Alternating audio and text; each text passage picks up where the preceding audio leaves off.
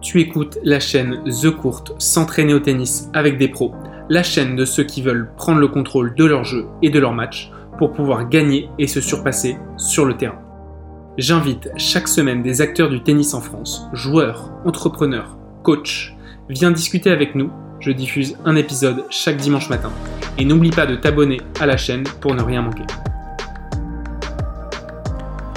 Dans cet épisode, je pars à la rencontre d'Emilie Lois qui a été numéro 27 WTA. Émilie a également gagné les championnats de France en 17-18 ans. Elle a remporté 19 tournois WTA, dont 16 en double dame et 3 en simple. Au cours de sa carrière, elle a aussi battu deux top 10 et elle nous racontera ses différentes victoires. Elle nous racontera également les émotions qu'elle a pu vivre à Roland Garros. Je te laisse place à ma rencontre avec Émilie. Euh, ok, bah Émilie, let's go. Émilie, je suis ravi de t'avoir sur le podcast The Court. Entraîne-toi au tennis avec des pros. Euh, tu as euh, adorablement accepté mon invitation par Jules, mon frère jumeau. donc merci pour ça. avant de te demander de te présenter, Émilie, j'ai une petite question que j'aime bien poser à mes invités. C'est quoi ta plus belle victoire? La naissance de mes enfants. Je pense que ça, c'est euh, mes, deux, euh, mes deux plus belles victoires. Sinon, si je ramène au niveau euh, sportif, la victoire en Fed Cup et ma victoire à Acapulco. Mes deux plus belles victoires. Fallait que j'en retienne qu'une ou je peux en donner plusieurs? Ça te va comme réponse En fait, c'est drôle parce que d'habitude, c'est la première fois que j'enlève le mot tennistique. Parce qu'en fait, J'aime bien aussi qu'on aille un peu sur le sujet à côté du tennis et je sais pas pourquoi j'étais persuadé que tu allais me répondre en enlevant le mot tennis. Je pensais que tu allais me répondre mes enfants, donc j'étais pas trop loin. Euh, donc les, les, deux réponses me conviennent bien. Euh, je pense qu'on pourra reparler des, des, deux sujets aussi, pourquoi pas quelques minutes aussi sur ta vie de maman. Pour le, les, tes deux plus belles victoires tennistiques, est-ce que tu peux nous en dire quelques mots? Bah, les deux plus belles, euh, c'est vrai qu'à la fois il y a la Fed Cup parce que c'est une victoire euh, collective, c'est une aventure humaine euh, à, plusieurs. voilà, c'était un rêve, rêve d'enfant. Après, j'ai côtoyé que des, enfin, des, des, championnes comme Amélie Mauresmo, Marie Pierce, Nathalie Dechy. Donc voilà, avec Guy Forger comme capitaine. Donc c'est un échange collectif, alors que toute l'année on est vraiment, enfin on était sur le circuit. Bien évidemment, tennis c'est un sport individuel, donc seul. Euh, et après ma victoire à Acapulco parce que euh, parce qu'Acapulco c'est un endroit qui est juste magique. C'est euh, sur terre battue, ma surface de prédilection, ma surface que j'adore. Et c'était voilà un tournoi WTA, c'était pas le plus bas, bien évidemment c'était pas le plus haut, mais par rapport à mes voilà par rapport à, mes qualités, par rapport à ce que je pouvais faire, je pense que c'était un, objectif atteignable, un objectif ambitieux mais atteignable. Et j'ai réussi à, à le concrétiser. Donc, euh, donc, euh, donc ça, c'est juste génial. De gagner déjà une fois, parce que souvent, ce que les gens, ne se rendent pas compte, c'est que tu veux faire une carrière et gagner zéro tournoi. Et ça, c'est mm. très, très dur. On est un sport de loser, le tennis. et même une belle carrière. Ouais. Euh, et ben Amélie, sans, Émilie, sans transition, est-ce que je peux te demander de te présenter? Oui, alors donc je m'appelle Émilie Loire, j'ai 41 ans, j'ai été joueuse de tennis professionnelle pendant de nombreuses années, j'ai pris ma retraite, euh, j'avais 30 euh, ans, voilà, Roland Garros. Pareil, euh, vraiment la volonté d'arrêter sur terre battue et à Roland Garros, mon tournoi, mon tournoi préféré. voilà, je suis mariée, j'ai deux enfants, deux petits garçons, Stanislas et Mathias. Euh, et, aujourd'hui, après, j'ai fait 7 ans d'Eurosport en tant, 8 ans d'Eurosport en tant que consultant de tennis. Et maintenant, je bosse à la fédération depuis 2-3 ans, au service communication vidéo, exactement. Ok, bah, je pense qu'on pourra aborder, euh, tous ces points petit à petit. Euh, comment est-ce que tu es arrivée dans le milieu du tennis, toi, Émilie? Normande déjà. Je suis arrivée, ouais, normande, Cherbourg, et puis 100% normande. Hein. Franchement, si on refait tout mon arbre généalogique un truc de, fou. Je pense que je suis euh, vraiment, enfin, je suis vraiment, vraiment de là-bas, donc euh, pure normande. Euh, j'y suis arrivée via mon papa, en fait, qui joue au foot avec Yordreville. Et il m'emmenait toujours au foot. J'aimais bien être avec lui, l'accompagner. Et puis, voilà, il y avait un petit mur à côté de, de l'endroit où il s'entraînait. Et puis, il m'a acheté tout bêtement, par hasard, une balle et une raquette. Euh, et, voilà, il a vu que j'accrochais pas mal et donc il est allé au club et puis il a décidé, voilà, il m'a demandé s'il voulait m'inscrire avec ainsi qu'avec ma maman. J'ai dit oui, je suis partie. Puis en fait, j'ai jamais quitté ce sport et j'ai pratiqué que ce sport d'ailleurs euh, en compétition. Quel âge tu avais quand tu as commencé? 5 ans. Ok, et Émilie, donc tu commences à jouer au tennis. Est-ce que euh, ça te plaît? Est-ce que euh, tout d'un coup il y a un prof qui te dit euh, "Dis donc, tu joues super bien. je vais te mettre dans de, je vais te mettre tout de suite dans la catégorie du dessus." comment ça se passe les premières balles que tu frappes? Bah, les premières balles que je frappe, après c'est lointain, je m'en souviens pas non plus énormément, mais en tout cas, ce qu'on m'a raconté, ce qu'on m'a dit, et le peu de souvenirs que, j'en ai, c'est que j'ai fait très, très peu de mini-tennis. Je suis passée très vite à, dans, les, dans les groupes supérieurs. Euh, après, voilà, très rapidement, j'ai été détectée par le, le, département de la Manche. Et euh, ensuite, voilà, après euh, Normandie. Donc, en fait, les étapes, elles se sont fait petit à petit c'est assez marrant, c'est que c'est un profil avec des parents. J'ai des parents qui m'ont jamais euh, poussé. Euh, j'ai vraiment des parents supporters qui m'ont toujours, par contre, compris bien évidemment le temps pour m'accompagner parce que quand on est à Cherbourg, euh, quand on est exilé comme ça, assez loin, très vite, il faut faire beaucoup de kilomètres pour faire pour faire des tournois. Mhm. Donc voilà un petit peu comment c'est parti, mais c'est vraiment parti avec ouais passion, joie de jouer énormément et pas de jamais j'ai dit. Alors peut-être que ça m'a peut-être freiné dans la progression, mais jamais j'ai voulu être professionnel en disant voilà, je veux être pro, je veux jouer Roland Garros. Je regardais pas du tout le tennis à la télé. Et euh, voilà, j'ai gravi les étapes vraiment euh, petit à petit, step by step, et puis euh, voilà, ça a donné ce que ça a donné. À quel moment justement tu commences à te dire bah, j'ai un bon niveau, on me dit que j'ai un bon niveau, et bah, peut-être que justement j'ai envie de, de passer pro un jour j'ai envie d'atteindre le haut niveau au tennis, il y a un moment où tu commences à te le dire quand même ou c'est finalement vraiment euh, tellement step by step que c'est euh, quasi au dernier moment?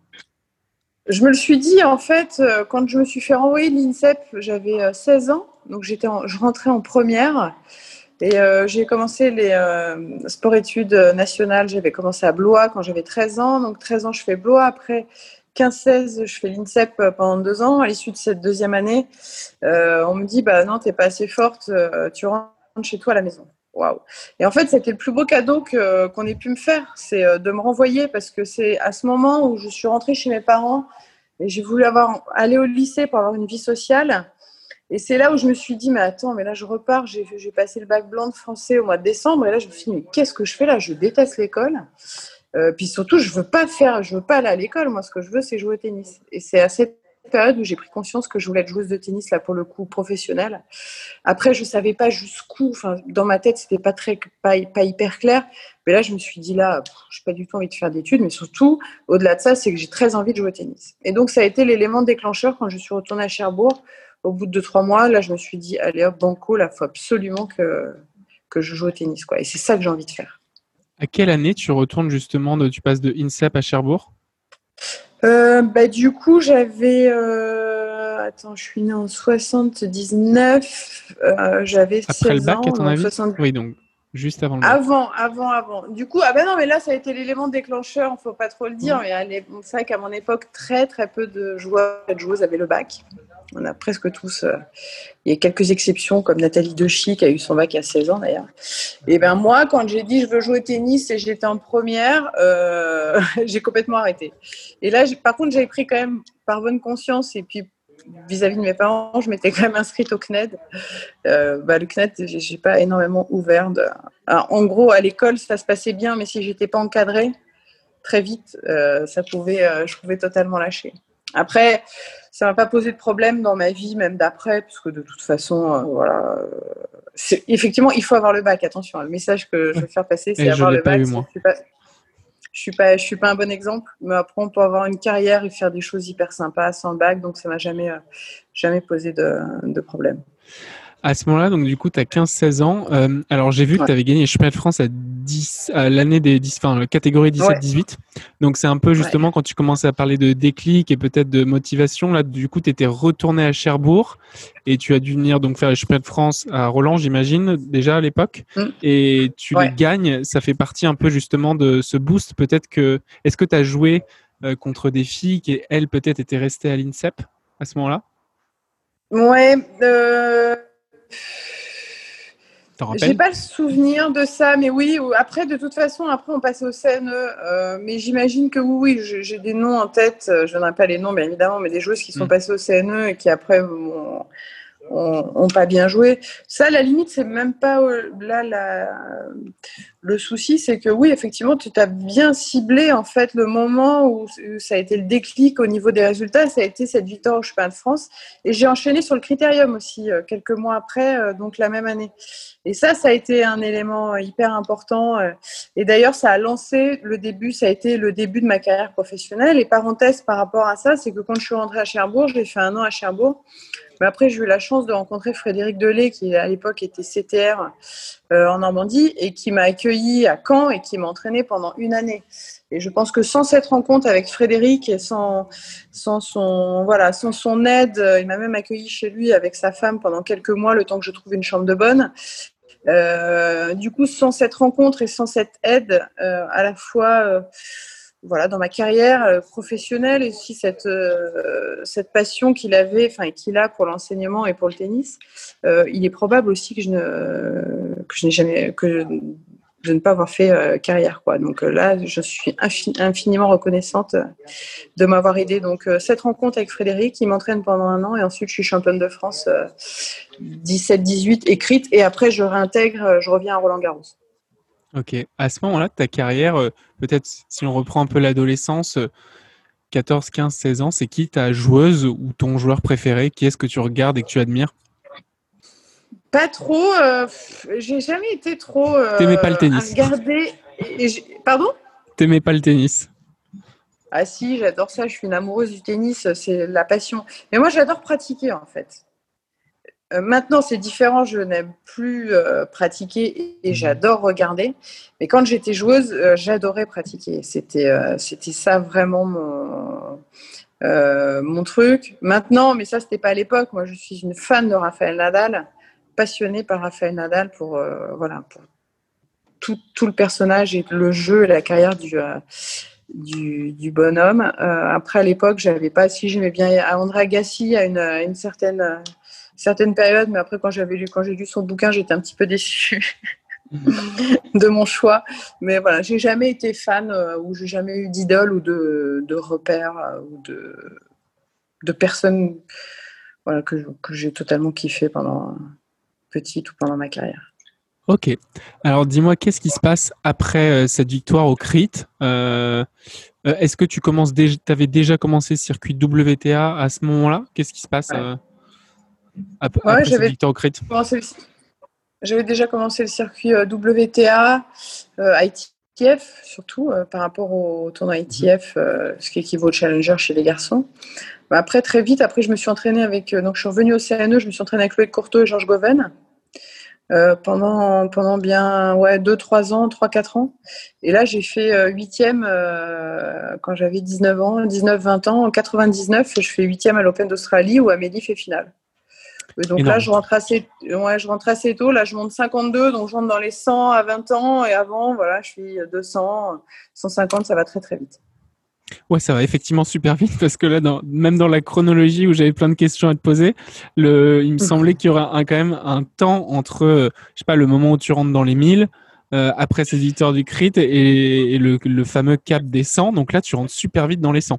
Ouais, il y a eu un temps, il y a eu un temps de, je dirais, deux, toutes, deux petites années. Ok. Voilà. Parce qu'on commence le circuit ITF, on a, on a 16, ouais, 16 ans, quand même, 16, 17 ans général, ça va quand même assez vite. Euh, sur, une progression, on va dire, après, personne n'est pareil, mais sur une progression assez linéaire, c'est vrai que maintenant, ça prend un petit peu plus de temps, c'est plus lent.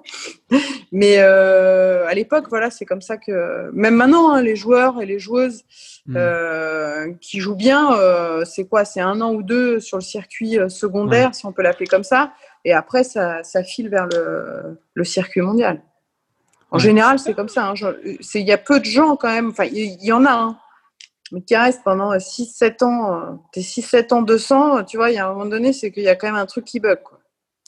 Stéphane Robert, un bon exemple de quelqu'un qui est resté euh, beaucoup de temps euh, sur le second circuit et qui est déclenché très tard. Et chez les filles, je trouve que c'est encore plus hein. impressionnant, euh, celles qui grappillent assez vite. Généralement, où je me trompe? Ouais, ça va encore plus vite chez les filles. Il y, a, quelques, y a quelques exemples, ça va quand même assez vite. Hein, quand on prend Léogé Aliassim, on prend. Hmm. Il y a plein de noms là de jeunes, ça va, ça va très très vite. Et c'est vrai que c'est. Voilà. Après, il y a toujours des exceptions. Moi, j'ai un exemple que tu, tu, ne connais pas, mais Céline Becbéder, à l'époque, qui était. Euh, c'est une histoire qui m'a toujours marqué, qui est totalement fantastique, qui était secrétaire euh, au BO et qui euh, faisait des tournois France au BO, au Biarritz Olympique, au tennis.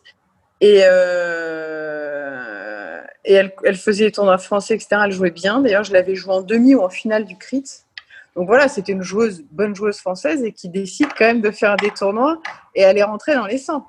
Alors, elle n'est pas restée longtemps, mais c'est une histoire qui est juste exceptionnelle. Et ça, c'est des histoires qui sont, euh, qui sont incroyables. Est-ce que tu te rappelles de ton premier Roland Garros? Ouais, ouais, je m'en souviens bien. J'avais d'ailleurs, euh, bah tiens, Roland Garros, mon premier, quel âge j'avais? Je crois que j'avais 16 ans. J'avais une wildcard. J'étais la plus mal classée. Bah, D'ailleurs, ça me donne un repère. J'étais 550, il me semble. J'étais la plus mal classée. Tirage au sort et je joue contre Chita Martinez, troisième mondial sur le cours numéro 2. Énorme. Et là, je me dis, purée, le tirage au sort de fou. Euh, voilà. Et euh, je m'étais plutôt bien démerdée parce que j'avais fait 3-7 et j'avais fait un super match. J'avais fait un super match euh, sur le cours numéro 2 qui d'ailleurs était en fait, c'est pour ça que j'aime beaucoup, maintenant ça il n'y a plus, mais euh, j'ai toujours milité sur le fait qu'il y ait les championnats de France jeunes, adultes, crit à Roland Garros parce que moi j'avais cette expérience justement sur le cours numéro 2 mmh. du critérium, du championnat de France. Donc quand je suis arrivée sur ce cours, j'avais quand même une voilà, j'arrivais pas sur un cours étranger, j'avais déjà joué sur, euh, sur ce cours que, que j'aimais énormément. Donc je pense que ça a été un plus aussi pour aborder, euh, aborder ce match qui restera un, super souvenir. Et petite parenthèse, Conchita Martinez, euh, mes victoires sur le, des joueuses du top 10, bah, elle en fait partie deux fois. C'était mon, mon pigeon, j'adorais la jouer. Alors bien évidemment, j'ai battu très peu de top 10, j'ai dû battre euh, il y avait Chanda Rubin une fois. J'ai pas le nombre je pense que c'est trois avec. Euh, je crois qu'elle était numéro 8, j'ai vu. Ouais. Et, euh, et, Conchita deux fois. J'adorais la jouer, c'était fantastique. Je me sentais hyper forte face à elle. Tu sais, as des joueuses comme ça. Alors justement, parenthèse un peu tactique. Pourquoi est-ce que tu pourquoi est-ce que tu aimais jouer cette joueuse? Qu'est-ce qu'elle fait? Donc j'imagine toi peut-être ton jeu de gaucher, de gauchère pardon, a fait que tu as pu la gêner un peu? Ouais, mais déjà j'aimais bien son jeu. Moi je détestais être agressée. Donc la balle arrive vite. Donc elle joue pas très vite Conchita, donc ça c'était super bien.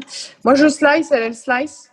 Euh, donc en général quand on slice, on gêne énormément les joueuses qui frappent fort et qui n'arrivent pas à négocier ce genre de, de, de coups. Moi ça me posait aucun problème. Et, euh, et voilà, j'adorais. Euh, moi, je, petit gabarit, je fais 1m67, donc je suis vraiment petite. Et euh, physiquement, à chaque fois que je l'ai joué, je me sentais hyper bien. J'ai l'impression une couverture de terrain euh, vraiment euh, incroyable. Et à partir du moment où je pense que la première fois j'ai fait 3-7, j'étais très très mal classée. Bah, je me suis dit, tiens, c'est vraiment une joueuse avec le profil que, que j'aime. Moi, j'étais gauchère, en plus, avec mon coup droit sortant, j'arrivais sur son revers slicé. Ça me pose aucun problème, je pouvais monter à contre-temps. après, je pouvais faire tous mes, mes décalages coup droit. Enfin, j'adorais, quoi. J'adorais. C'était vraiment le profil de joueuse fabuleux. C'était fantastique parce qu'elle a une carrière qui est, qui est, incroyable, qui est bien évidemment pas comparable avec la mienne. Et à chaque fois que je la jouais, je ne sais pas pourquoi je me sentais forte. Ça m'arrivait jamais. Mais face à elle, je me sentais, je me sentais gonflée à bloc. C'était fabuleux. Est-ce que tu penses que elle, elle avait du coup euh, peut-être peur de jouer? Ouais, je pense que ouais, elle devait se dire quand je la joue, c'est pas normalement. des joueuses comme moi à mon classement, pour elle, je dis pas que c'est une formalité, mais voilà, tu es favorite, euh, tu, gagnes. Et, euh, et oui, je pense que forcément, ça a, dû, ça a dû jouer, parce que je la bats deux fois. J'ai battu à Acapulco. Euh, ouais, non, non, c'est la joueuse. Puis la, la jouer sur Terre, c'était fantastique. Hein. Pour moi, c'était.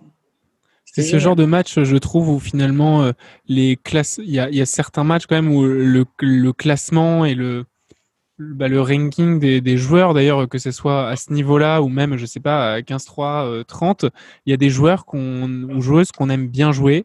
Euh, et en fait, euh, peu importe ce qui s'est déjà passé ou les classements ou les résultats des uns et des autres avant, on sent bien ou des joueurs où on se sent totalement mal et qu'on sait que bah, c'est chiant d'aller les battre, quoi. Ouais, c'est exactement ça. C'est, on on voit pas en fait la différence sur un match, mais la différence entre eux, on va dire les champions et les autres, c'est quand même la régularité à ce niveau-là pendant, pendant toute une année et pendant plusieurs années. C'est ce qui fait la différence. Parce qu'après, faire un coup d'éclat sur un match ou deux, ça reste, ça c'est possible. Euh, on l'a vu, on le reverra, ça ça, ça, pose pas de problème. Mais garder un très très bon niveau de jeu, avoir cette régularité tout le temps, c'est vraiment la différence entre les meilleurs euh, et, et les autres, si je puis dire. Génial. Alors pour revenir peut-être à, ce premier Roland Garros et aussi par rapport à tout à l'heure quand tu me parlais de bah, voilà ces émotions que te faisait Roland Garros, qu'est-ce qui se passe euh, peut-être déjà avant le match pour toi? Est-ce que tu as un, énorme stress ou peut-être que tu es dans cette espèce de, zone qui fait que bah, tu es, tellement excité d'aller jouer que quoi qu'il arrive, euh, tu es déjà euh, fier de ce qui va se passer? Raconte-nous un peu ce premier match à Roland Garros. C'est hyper angoissant, Roland Garros. C'est beaucoup plus angoissant, enfin en tout cas pour moi, que euh, les autres tournois du Grand Chelem. Même si un tournoi du Grand Chelem, c'est un tournoi qui est à part. Mais si on prend, moi, si je prends Roland Garros, c'est un tournoi qui est encore plus à part. On le voit même sur certaines euh, euh, prestations. De, même j'ai toujours fait, ça a été mon meilleur tournoi. Pas, j'aurais pu aller en huitième, je l'ai pas fait une année, mais euh, globalement sur toutes mes années, c'est là où j'ai fait assez souvent troisième tour, donc ça m'a plutôt bien réussi. Mais c'est hyper angoissant parce que tu es chez toi, tu as ta famille, euh, mmh. tu as, as envie de bien faire. Quant à l'autre bout du monde, même si c'est un tournoi du Grand Chelem, bien évidemment que c'est les enjeux sont, sont, colossaux.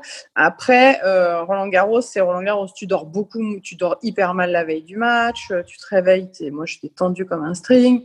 Euh, voilà, il y avait tous ces paramètres. Après, très vite, l'objectif de toute façon, c'est de, de, quitter, si je puis dire, l'enjeu et euh, et se concentrer vraiment sur, euh, voilà, sur, euh, sur son jeu, son propre jeu à soi, sur ses propres qualités pour justement oublier l'enjeu et, le contexte. Ça, c'est vraiment des, des, des, choses qui sont hyper importantes pour pouvoir bien négocier ce tournoi. Mais on le voit sur des joueurs ou des joueuses qui auraient très bien pu faire de meilleurs résultats à Roland Garros, bah, ils ont pêché ou elles ont pêché parce que c'était Roland Garros. Mmh. Donc, c'est un tournoi qui, forcément, euh, quand on est français euh, est beaucoup plus voilà crispant, euh, crispant, angoissant. On le voit même si on prend, on va même en Australie, on prend une comment elle s'appelle mince l'australienne que j'adore, Sam Stosur par exemple. Mm. voilà, qui a été top 10, qui aurait vraiment pu faire des choses sympas en plus avec son jeu à l'Australian Open. Tous les ans, elle se faisait démonter en plus par les, par les journaux, par les journalistes qui sont vraiment assez, assez tranchants par rapport à nous. En France, on est quand même beaucoup plus docile et beaucoup plus light. Et tous les ans, à chaque fois, on rigolait. Je me faisais chambrer parce que je trouvais qu'elle jouait vraiment super bien. Et à chaque fois, elle se prenait les pieds dans le tapis. Donc, euh, jouer à la maison, évoluer à la maison, euh, ça peut être un atout comme ça peut être quelque chose de, de flippant. Est-ce qu'il y a une année où tu trouves que tu as le mieux joué à Roland Garros Ça, je m'en souviens plus. C'est des années. Euh, j'ai l'impression que sur tous les Roland Garros que j'ai pu faire, j'ai toujours à peu, pas à peu près le même niveau, mais j'ai toujours été. Euh, j'ai jamais eu un niveau de toute façon exceptionnel et un niveau dramatique. Ça a toujours été assez, euh, assez linéaire à, mon niveau. J'avais un niveau de top, j'avais un niveau de 50, on va dire, de moyenne sur toute ma carrière. Euh, après, lequel non, là où je jouais bien, c'est quand je perds sur Gagliardi pour faire huitième de finale. Alors je sais plus si c'est, je sais plus quelle année c'était, c'était 2006, 2007, je sais plus. Et euh, j'ai, plus le souvenir. Là, je loupe un truc, mais euh, à chaque fois j'en parle, mais c'est la plus grosse déception de ma carrière. C'est un truc, c'est comme si là on était l'un en face de l'autre et je t'amène un café et puis tu as juste à prendre le café quoi pour passer en huitième. Je caricature un peu le truc et que là tu me dis bon non, je veux pas de ton café. Non non alors que c'est le café que tu aimes bien. Que... C'était un peu dommage ça. Et ça, au niveau de la gestion des émotions, au niveau de pas mal de choses, j'ai été dramatique, dramatique, et ça m'a coûté le huitième. Après, après voilà, j'ai fait d'autres choses qui ont été sympas, et notamment, euh, voilà, comme je l'ai dit tout à l'heure, Acapulco, et donc du coup. Euh, mais c'est vrai que ça a été mon moment de déception. Bon, maintenant, je l'oublie, hein, je te rassure. J'imagine que ça a été, ça t'a aidé pour la suite. Et justement, ce Acapulco, euh, donc tu vas au bout du tournoi. Est-ce que tu avais déjà fait d'autres finales avant en tournoi? Euh, Oui, j'en avais fait. Euh, euh, j'en ai fait deux avant. ouais. deux avant. J'ai fait trois finales, j'ai toutes les trois gagnées. Ok. je ramène ma crête, c'est ça, c'est mon seul truc où j'ai le melon là joué. cette victoire à Acapulco, qui est pour toi, tu m'as dit la plus belle. Comment ça se passe au fil des matchs? Est-ce que tu sens que tu as une carte à jouer? Je me, évidemment, je, ne connais pas le tableau. Est-ce que toi, quand tu, je sais pas, au début du tournoi, tu te dis ok, j'ai une carte à jouer ou ça va être un gros tournoi. Euh, il va falloir se battre pour évidemment aller chercher toutes les joueuses en face? Est-ce que j'imagine que tu prends les peut-être les matchs match par match et que bah tu commences à, à dire qu'il y a une possibilité euh, plus tu avances dans le tableau? Ouais, non, toujours match par match. Euh, on regarde le premier tour, après on y va. Je commence à, regarder un petit peu ce qui peut se passer en quart, en demi, en finale et tout. Il y a trop de paramètres en plus extérieurs qui peuvent rentrer en jeu. Il fait hyper chaud là-bas, c'est très très humide c'est pareil, ça c'est des conditions que j'aimais euh, que j'aimais beaucoup. Mais donc du coup, tu es quand même euh, voilà, peux avoir quand même pas mal de fatigue, les matchs peuvent être longs, donc euh, il y a aussi tout ce qui est récupération. Donc il y a tous ces paramètres. Et puis je me souviens par contre de ma finale où je joue Peneta. Et, et là en fait, je sens que très vite que très vite en fait elle est pour moi ce, match il est pour moi il est, il est pour moi donc donc ça c'est combien est-ce que tu gagnes? Il me semble que c'est 7-5, 6-2, euh, je sais même plus le score.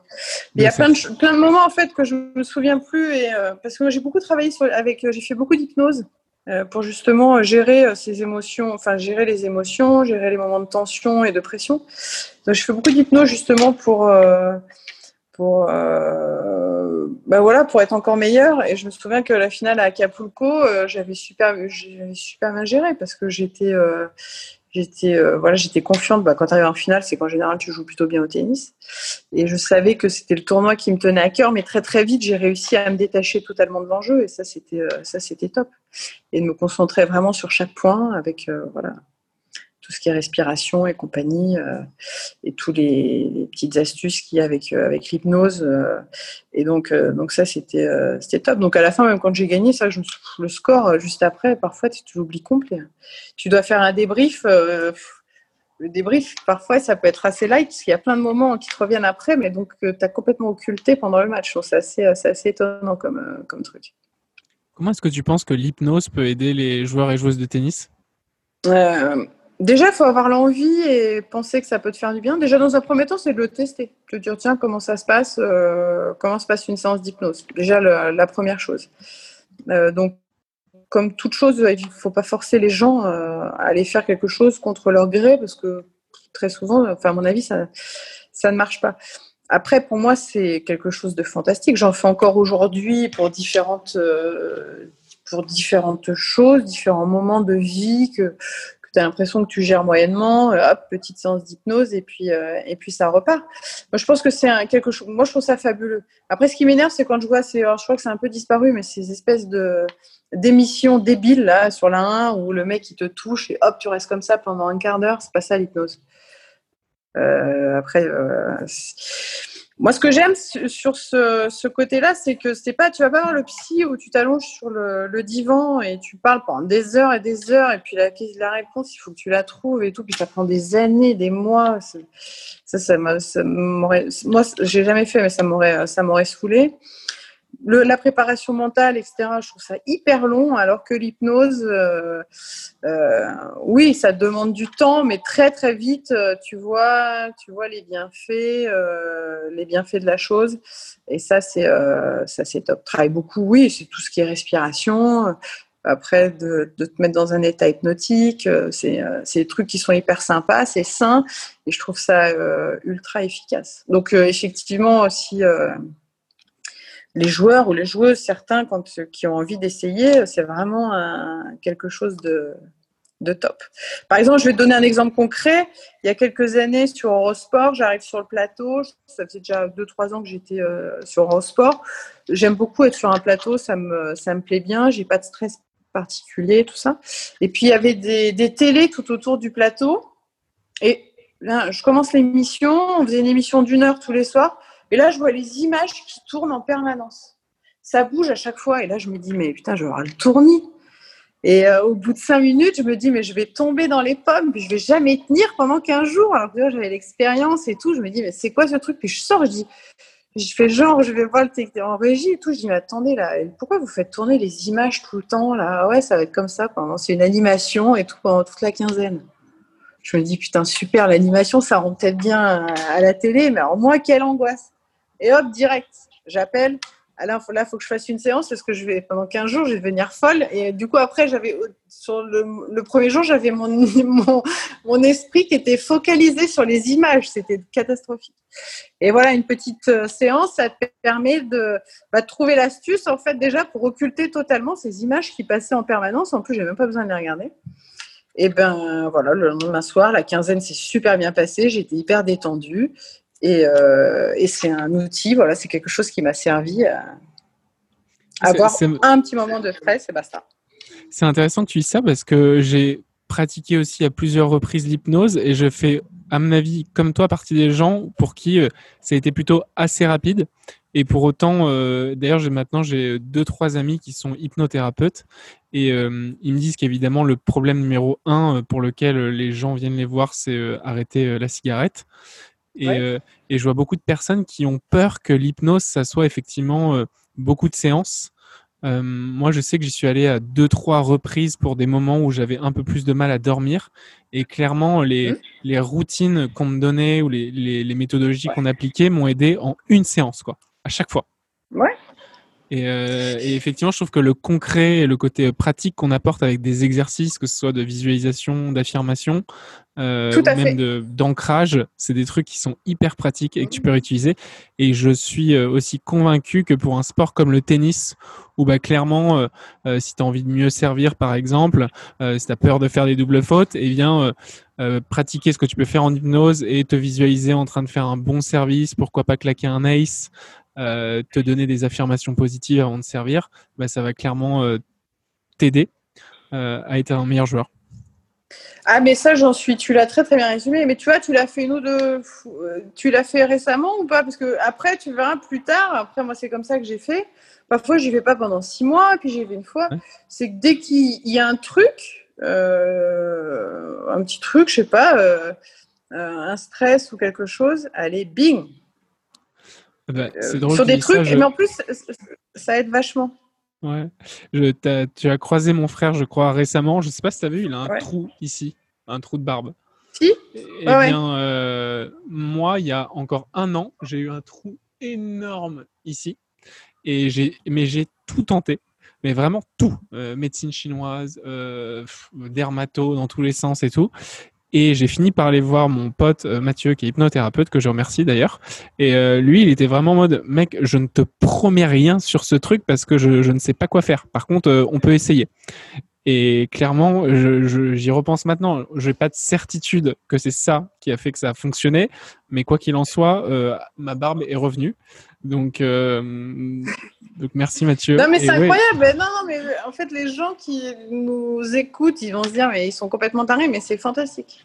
Le cerveau est divisé en deux, ton conscient, conscient et l'inconscient, et ça c'est euh, c'est génial. Et euh, moi depuis j'ai découvert ça, j'ai découvert ça tôt, j'avais 22-23 ans. Et en plus j'y suis allée pour un truc complètement débile.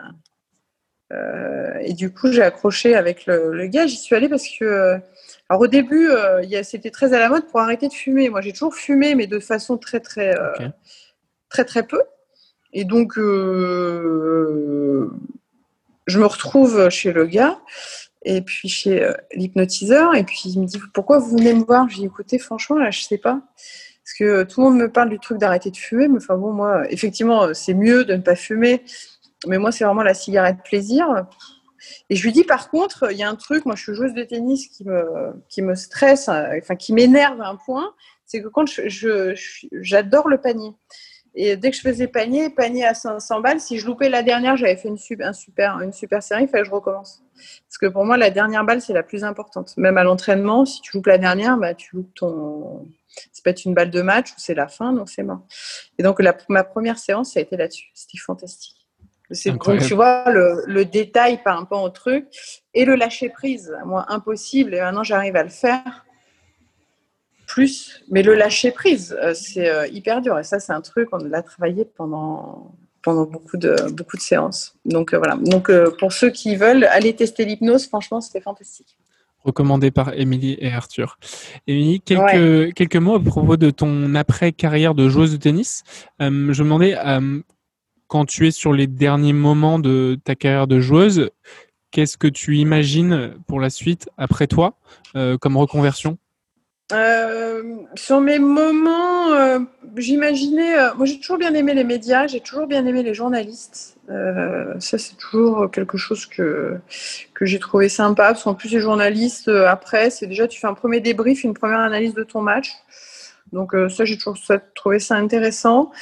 Et puis, euh, ben je, faisais euh, donc un jour je vais sur le plateau de l'équipe euh, l'équipe TV à l'époque, et puis je rencontre Benoît Mélin euh, qui me dit bah tiens un jour, je sais pas 3-4 ans, je sais pas, j'avais 26-27 ans, il me dit un jour quand tu arrêteras on travaillera ensemble.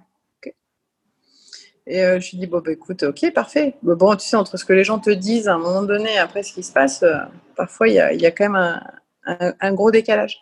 Effectivement, je, perds donc le dimanche, c'était à l'époque où le tournoi commençait le dimanche. Je perds le dimanche et le lundi matin, j'arrive pour récupérer mon prize money. Et je tombe sur Benoît qui me dit Tu te souviens ce que je t'ai dit il y a 4 ans? J'ai dit bah Ouais, je me souviens très très bien. Il me dit bah, Écoute, tu vois le, responsable euh, d'RTL, l'équipe, euh, tout à l'heure et tout, parce qu'on va faire une émission qui va s'appeler carrément tennis tous les jeudis matin RTL. Et j'aimerais bien que tu participes. Et donc, c'est parti comme ça. Et puis après, j'ai fait Eurosport euh, la même année parce que j'ai ma copine Sarah Pitkowski qui montait sa boîte, qui avait un petit peu moins de temps. J'ai commencé à la remplacer, etc. Et puis elle a arrêté. Et puis j'ai pris sa place et j'y suis restée pendant huit ans. Donc, donc voilà comment comment c'est parti. Puis parallèlement à ça, très vite, j'ai fait une école de journalisme une année. Euh, mon fils est né en 2011. 2011, le soir, j'étais enceinte. j'étais enceinte et j'allais à l'école et j'étais avec des jeunes de 21 ans. C'était assez marrant comme Il y avait une espèce de décalage. Et ça, j'ai passé une super année. Est-ce qu'ils savaient que tu avais été joueuse de tennis? Ouais, ouais, ils savaient que j'avais été joueuse de tennis. Puis j'ai passé mon BE d'ailleurs, euh, juste après avoir arrêté dans la foulée. Donc voilà un petit peu comment s'est passée ma reconversion. Et puis Eurosport, ça a été vraiment 8 ans fantastiques fantastique parce que déjà je voyageais aussi, j'allais sur les tournois du Grand Chelem. Hmm. Donc ça c'était euh, ça c'était vraiment top parce que du coup tu vas sur les tournois du Grand Chelem, tu vas sur ce qui se fait de mieux. Euh, j'allais à l'US et à, l'Open d'Australie, à Melbourne. Donc donc ça c'était juste fantastique et puis Eurosport c'est une super école. C'est une super école à, à, tout point de vue et, et voilà j'ai passé huit ans extraordinaires avec eux et maintenant je suis à la Fédé depuis bah, j'ai enchaîné sur la Fédé je sais pas ça fait deux ans deux trois ans alors, euh, comment est-ce que tu es arrivé à la Fédé justement? Et euh, alors, après, j'ai deux questions aussi pour arriver sur les podcasts que tu gères aujourd'hui. Euh, tu gères aussi un podcast pour la Fédé, donc est-ce que tu peux nous parler un petit peu de cette relation avec la Fédé et de ce que tu fais aujourd'hui? Alors, ce que je fais aujourd'hui, c'est que le podcast, il est, je le gère pas avec la Fédé. Le podcast, il est personnel. Il est, c'est mon hobby, mon hobby, hobby perso. alors attends, tu, parles de. Tu parles duquel? Alors j'en ai deux en tête. Moi, j'ai celui où tu fais l'appel d'Émilie. Ah oui, non, ça, c'est... Ah oui, tu l'appelles le podcast. Ça, ah oui, as raison. C'est quelque chose que. Ah d'accord. Non, non, l'appel d'Émilie, effectivement, c'est dans... ça fait partie de, de, mes missions à la fédération. Et d'ailleurs, j'aimerais que ce soit euh, idéalement quelque chose de récurrent et qui revienne vraiment tout le temps, que c'est quelque chose qu'on a testé en fait pendant le confinement. Et euh, quelque chose que, que j'aime beaucoup euh, parce que j'aime bien poser des questions aux gens je trouve ça intéressant et, et en fait de les découvrir. Et euh, donc ça c'est vraiment quelque chose qui me plaît beaucoup et que j'aimerais qui, qui perdure et que ça devienne un rendez-vous récurrent toute l'année. Et à côté de ça j'ai fait mon je fais mon podcast qui s'appelle les gens c'est passionnant et donc du coup en fait ce que j'ai dit c'est que je par contre je prends pas de joueur de tennis je fais que du monde euh, du monde extérieur. Voilà, pour pas qu'il y ait de pour pas que ce soit confusant et, voilà. Et ça c'est vraiment mon, mon hobby euh, que je fais euh, que je fais parallèlement à, à, la fédération. Qu'est-ce que tu recherches avec ce podcast? Bah, en fait, ce que je recherche, c'est découvrir les gens et, et, et, et, voir les parcours. En fait, pourquoi ils ont fait ce parcours? Euh, pourquoi ils ont fait ce parcours? Et quelque part, euh, j'apprends énormément. Euh, moi, je trouve qu'on apprend énormément des gens. Parfois, on est dans des périodes où on se fait un peu chier. On se dit, j'avance. Enfin, c'est pas que j'avance pas des masses, mais je trouve que les gens fois ouais, nous aident pas ou aident pas au contact, etc. Là, c'est, j'ai fait, par exemple, je vais sortir, là, je, je le monte demain, mais je vais sortir ce week-end, j'ai fait mince ancienne escrimeuse Astrid Guyard. Et c'était fantastique avec Astrid, parce qu'Astrid, elle est ingénieure, donc ça m'a permis de lui parler du double mmh. projet. Elle a son frère qui a été champion olympique. Et aujourd'hui, voilà, elle, elle, veut faire une dernière année alors qu'elle a eu des problèmes au niveau de, au niveau de l'épaule. Et euh, une fille extrêmement brillante. Et moi, ce qui m'intéresse, c'est de savoir euh, bah déjà, un, comment elle est, euh, quelle est sa, personne et comment elle a fait pour faire ce double projet tout en étant une sportive de très très haut niveau. J'ai fait Arnaud de sa mère, par exemple. j'ai adoré aussi parce que moi, ça m'intrigue toujours les mecs qui font des one-man shows et tout. Tu te dis, tu as du monde et tout. à un moment donné, tu vas bugger. Euh, mhm. et, euh, et, en fait, j'ai adoré parce qu'il m'a dit qu'il était extrêmement timide. Et en fait, pour vaincre sa timidité quand il était petit, il s'est dit bah tiens, je vais monter sur scène. Donc euh, voilà, il y, a toutes ces choses qui sont et puis et puis voilà, quand il raconte que il y a moult personnes qui ont plus de talent que lui.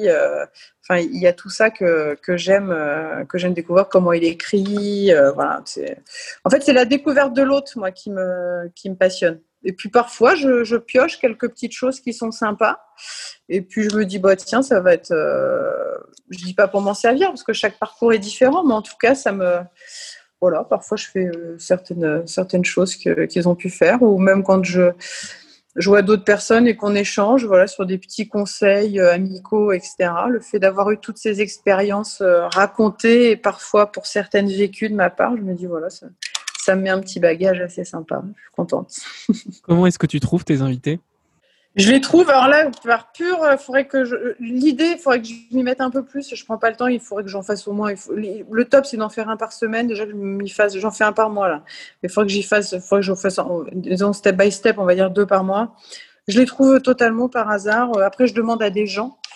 Euh, et là, je voudrais vraiment me. Et ce que j'aime aussi, c'est euh, faire des sports. J'ai fait Quentin Urban, qui a été champion, champion du monde de kayak et euh, faire en fait des gens euh, pas connus euh, qui font des sports qui sont pas connus et qui ont des carrières et qui, voilà ils sont obligés d'avoir de mettre des sacrifices pour y arriver. Et, en fait ces gens-là comme c'est des sports où il n'y a pas beaucoup d'argent où c'est pas visible à la télé ben, en fait ils galèrent comme des malades et alors qu'ils font des, des, trucs incroyables donc ça je voudrais vraiment creuser le truc du des sports entre guillemets euh, pas, pas médiatiques. Mais là, on découvre des, personnalités, des, des, gens hyper sérieux, hyper pro, des, avions physiques. Euh, voilà. Et ça, ça m'intéresse. Émilie, merci beaucoup pour ton partage. J'ai deux dernières petites questions à te poser. La première, c'est où est-ce que les gens peuvent, retrouver, peuvent te retrouver euh, en ligne. Donc peut-être tu peux nous donner déjà le, le, nom de ton podcast. Où est-ce qu'on peut te retrouver pour suivre tes infos, euh, business et, peut-être quelques dernières actus tennis? Alors, euh, bah, ça s'appelle, vous, pouvez le trouver sur toutes les plateformes. Hein, ça s'appelle Les gens, c'est passionnant. Pourquoi les gens, c'est pas... Donc déjà, les gens, c'est passionnant, c'est très très long. Ça, je... ça c'est clair. Au début, j'avais appelé zone mixte. Mais évidemment, j'avais rien déposé. Et puis là, j'avais à peine déposé le truc que là, le, propriétaire de zone mixte, d'une autre zone mixte qui vendait, je sais plus, des trucs de, sport. Je sais plus ce que c'était. Il m'a appelé, il m'a dit non, là, je crois que ça va pas être possible. Ok, ok, vous inquiétez pas, mhm. j'enlève tout de suite. Je me suis dit, voilà, les gens, c'est passionnant. Vous allez pouvoir trouver les gens, c'est passionnant. Vous tapez les gens, c'est passionnant. Les gens, c'est passionnant. Euh, voilà, sur, euh, sur Google, podcast. Vous allez tomber sur les différentes plateformes, Deezer, euh, tout, Apple Podcast, un peu partout. voilà. Je le mettrai en lien de description de l'épisode. Et j'ai une dernière question pour toi. Si tu, devais, si tu devais recommander euh, quelqu'un, un ou une joueuse de tennis, pour passer sur le podcast The Court Entraîne-toi au tennis avec des pros euh, bah, Ma copine Pauline, Pauline Parmentier, qui est une fille euh, super et qui est une fille très euh, voilà, qui est joyeuse, qui est, euh, qui va pas tarder à arrêter d'ailleurs, qui va faire son dernier Roland Garros. J'espère qu'on va pouvoir, euh, qu'elle va faire quelque chose de sympa et qu'on va pouvoir la voir longtemps. voilà, Pauline, c'est une fille, c'est une fille chouette à découvrir. Voilà. Génial. Merci beaucoup, Émilie. J'étais ravie de t'avoir Merci à toi. À bientôt. C'était un plaisir, plaisir partagé. Ciao. Merci à, à toi. Bye bye. Ciao. Si tu en es arrivé jusque-là, c'est certainement que tu as aimé l'épisode. Si tu as envie d'aller plus rapidement dans ta progression au tennis, je t'ai mis en dessous le lien d'une formation gratuite qui va te permettre de t'entraîner pendant 5 jours au coup droit. Cette formation a été réalisée avec Jules Marie, ancien 228e ATP, et déjà plus de 350 joueurs ont été entraînés. A bientôt